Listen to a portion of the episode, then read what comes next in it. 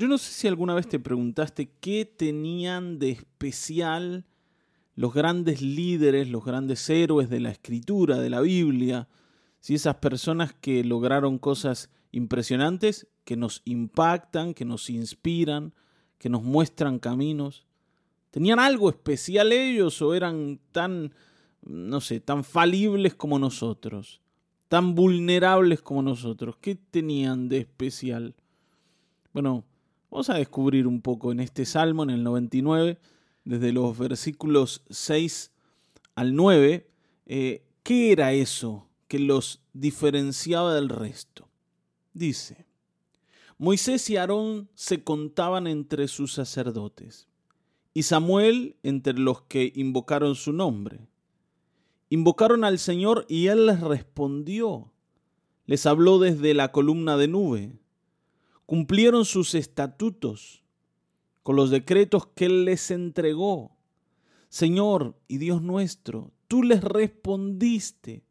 Fuiste para ellos un Dios perdonador, aun cuando cargaste sus rebeliones. Exalten al Señor nuestro Dios, adórenlo en su santo monte. Santo es el Señor nuestro Dios. Bueno, yo no sé qué te pareció la lectura, pero hay algo que está claro, ¿no? Y es que aquí no se menciona ninguna cualidad especial ni de Moisés, ni de Aarón, ni de Samuel, ni de ninguno de los que no está tal vez en el Salmo, como David, como Daniel. ¿sí? La gente especial de la Escritura no tenía nada especial. está bien, ¿no? Vamos a ser un poquito así como trabados la gente eh, que, que hizo grandes cosas no era diferente a nosotros. Está bien, no era diferente. Es más, la escritura dice que Elías era un hombre sujeto a pasiones semejantes a las nuestras. Ahora uno dice, bueno, pero, a ver, vamos, vamos a aclarar las cosas. Yo no puedo hacer lo que hizo Elías. Yo no puedo hacer descender fuego del cielo sobre una piedra. O, o decirle a la lluvia que se detenga y, que no llueva durante determinado tiempo y, que el tiempo, ¿no? Las, nubes, la lluvia, las cosas, la creación me diera bolilla a mí. Yo no puedo eso, pastor. La verdad, a gatas hago que mi esposa me dé bolilla. Imagínese que voy a decirle a las nubes que no den lluvia. Hermanos, yo te entiendo, ¿no? Porque me siento igual. Pero tenemos que entender que ellos no eran especiales, sino eran iguales a nosotros. Solamente que habían descubierto esto, que invocar el nombre del Señor era la clave. ¿Está bien, no? O sea, orar al Señor era lo que a ellos los hacía especiales. ¿Está bien, no? Pero no como una capacidad propia, sino como un regalo que Dios les daba al, escuchar sus oraciones. Y ese regalo que ellos tenían también lo tenemos nosotros. ¿Está bien, no? El Señor les oía, dice, invocaron al Señor y Él les respondió. Esto dice en el versículo 6. ¿Está bien?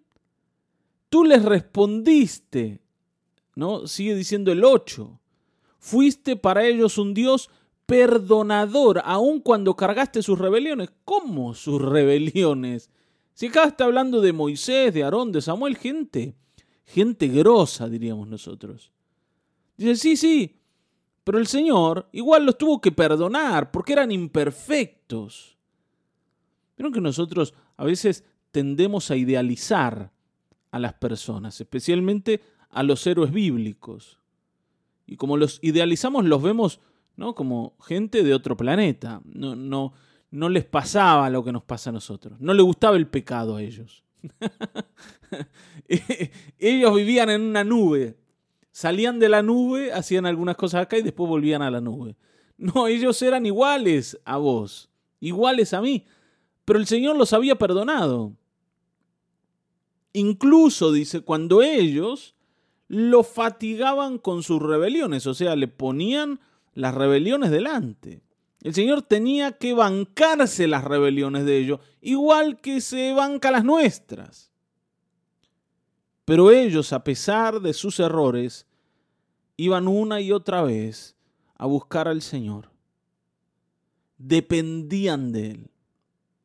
Y usaban muy bien esto de la oración, este regalo de oración. Porque hermanos, es un regalo que Dios quiera oírnos. Está bien, ¿no? Que Él incline el oído. Y no solo esto, sino que el 7 dice también que les habló desde la columna de nube. O sea, el Señor en la oración no solo los oía, sino que también les contestaba. Ellos recibían respuestas de Dios. Ellos le volcaban su corazón, pero también estaban dispuestos a oírle y el Señor les hablaba. Entonces, esto era lo que les posibilitaba lograr lo que terminaron logrando. Ser quienes terminaron siendo. Ahora, más allá de pensar en ellos, me gustaría que ahora pensemos en nosotros. ¿Cuál es nuestro límite para alcanzar lo que debemos alcanzar y para ser las personas que debemos ser? Si el Señor a nosotros también nos ha regalado esto de la oración, si el Señor también oye nuestras oraciones y también responde a ellas. ¿Cuál es el problema? ¿Está bien, no? Tal vez es que hemos puesto los ojos en las personas y no en el Dios que responde la oración de las personas. Hemos idealizado a Samuel y no lo hemos visto como uno más de nosotros, y, le, hemos, ¿no? le hemos dotado de grandes poderes, cuando en realidad lo único que hacía Samuel era ir al Señor y orar y decirle, Señor, resuelve esto. Señor, tú eres el que tiene que actuar. Esto es lo que hacía Moisés. Está bien, ¿no? Porque uno ve a Moisés en Egipto enfrentando al faraón, eh, tocando el agua y convirtiéndola en sangre, tirando la vara y, ¿no? y la vara se convertía en, una serpiente y haciendo un montón de milagros y maravillas. Y lo vemos como alguien, ¿no? Totalmente diferente a nosotros. No sé de qué planeta vino este Moisés. Pero en realidad Moisés lo único que hacía era decir, Señor, yo no puedo. Yo no puedo. Te, sugiero que vayas y leas eh, en la ocasión donde el Señor lo llama desde la zarza Moisés y le dice, Moisés, te quiero mandar a Egipto. Y él dice, no, a mí no, yo no sé hablar, soy tartamudo. Bueno, incluso Moisés tenía tal vez más defectos que vos. Así todo, él aprendió a depender del Señor. Y esa dependencia es la que lo llevó a hacer lo que terminó haciendo. Hermanos, los méritos son de Dios, el poder es de Dios, eh, las victorias son de Dios y las respuestas son de Dios y nosotros debemos ir a Él. Y si descubrimos esto en, en oración, vamos a entender cómo ganar las batallas de la vida. Así que hoy te invito a que también entiendas que este privilegio que Dios le había dado a ellos, nos lo ha dado a nosotros y debemos utilizarlo. Amén. Vamos a orar. Padre, gracias por este tiempo de devocional y porque podemos entender que tú nos regalas la oportunidad de poder presentarnos ante tu presencia y, traerte nuestra oración. Y, y que allí estás para oírla y para responderla. Señor, que podamos aprovechar cada tiempo de oración.